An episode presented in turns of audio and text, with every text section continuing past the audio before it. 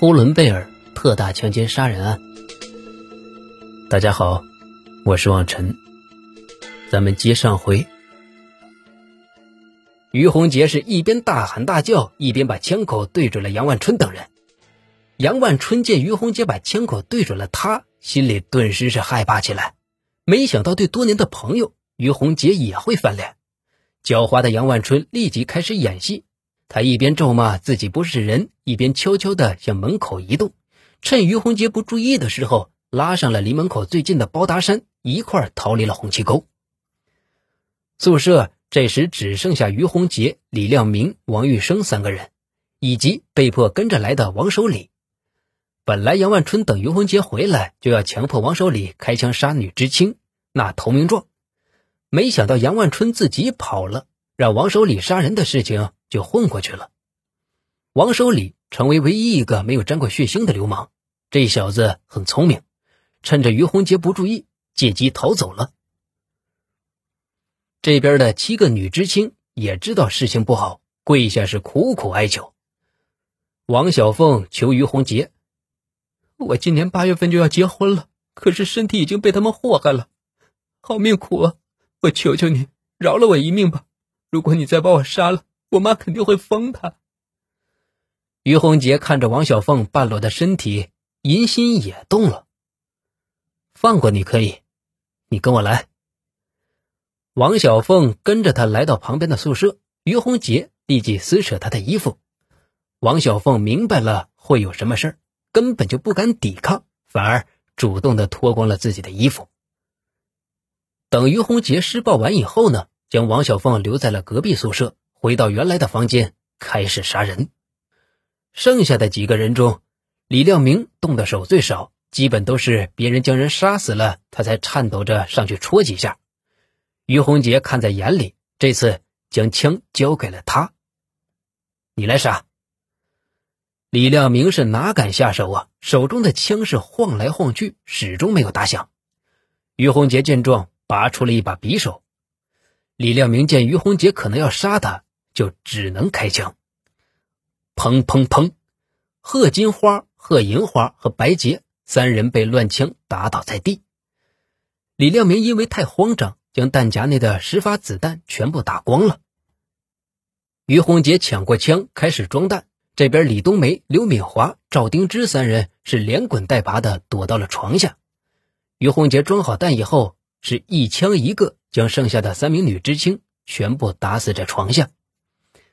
在于洪杰杀人的这十分钟内，隔壁的王小凤清清楚楚的听到了哀求声、哭喊声和枪声。此时，无论走廊还是窗户外都没人，王小凤完全可以借机逃走。可怜的女孩却被吓得半死，连衣服都不敢穿，一动不动的躺在床上。直到于洪杰回到这里让她走，王小凤才迅速的穿上衣服，赶忙逃了出去。这边，于洪杰杀了所有人，开始要求大家和他一同自杀。负责持枪警戒的李亮明、王玉生见势不妙，找机会一起逃走。路上，他们将半自动步枪和子弹扔在了路边。而这边呢，于洪杰找了一圈，只剩下韩立军还在。两人是一言不发，来到了存放炸药的宿舍，将几桶汽油全部推翻。韩立军和于洪杰抽起了一根烟，然后将烟头扔在了汽油上，汽油迅速的被点燃，燃起了大火。炸药的导火索瞬间被点燃，随后就发生了大爆炸。韩立军当场被炸得四分五裂，于洪杰被炸得飞出了宿舍，全身严重的烧伤，一条腿被炸飞。被释放的九名女知青。一直都是在默默的走着，不断的回头查看，怕于洪杰追上来杀人。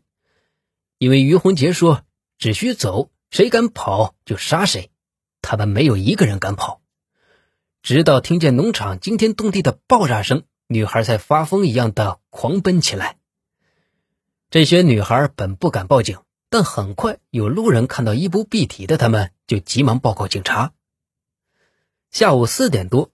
接到特大杀人案汇报的牙克石林业公安处和喜贵图旗公安局的大批警察以及武警先后赶到了现场，但是已经太迟了。负重伤昏迷的于洪杰在现场被捕。当天，李亮明、王守山、包达山、张光祖先后在牙克石被捕。杨万春在牙克石火车站遇到了杜晓峰和王玉生，三人逃到了河南赞皇县一个亲戚家。两天后，警方就追到了这里。此时，三个人正在帮着亲戚在地里割麦子，警方呢已经将麦田包围。这个杨万春很狡猾。他迅速地爬出麦田，扛着锄头捡了一顶草帽，跟着路过的农民一同赶路，竟然躲过了警方的包围圈。杜晓峰和王玉生则在麦田里被警方抓获。不过，杨万春也没有逃远。当年的村民流动性很少，杨万春趁夜色跑到一户村民家，要求借宿一晚。村民已经接到村里的协查通告，知道附近有逃犯，借机便报了警。当晚，杨万春在土炕上被警方抓获。那个年代，六幺六这种特大案件通常是不报道的。可惜挡不住民间的小道消息，短短几天内，牙克石镇、喜贵图旗以及周边地区是谣言四起。有人说，牙克石出现大批土匪，见人就杀，已经血洗了镇子；有的人则说呢，镇上不是死了二三十个，而是被杀了几百上千人。更有人说，解放军已经下去平叛，双方正在激战。一时间是人心惶惶。一些在牙克石镇上办公或者工作的外地人立即赶到火车站，上最近的一班火车离开了这里。在没有买到火车票的时候，他们就住在小小的火车站内，一步都不敢出去。而至于本来要计划来牙克石的外地人，到了站根本不敢下车，甚至一些火车。直接取消了在牙克石的停靠。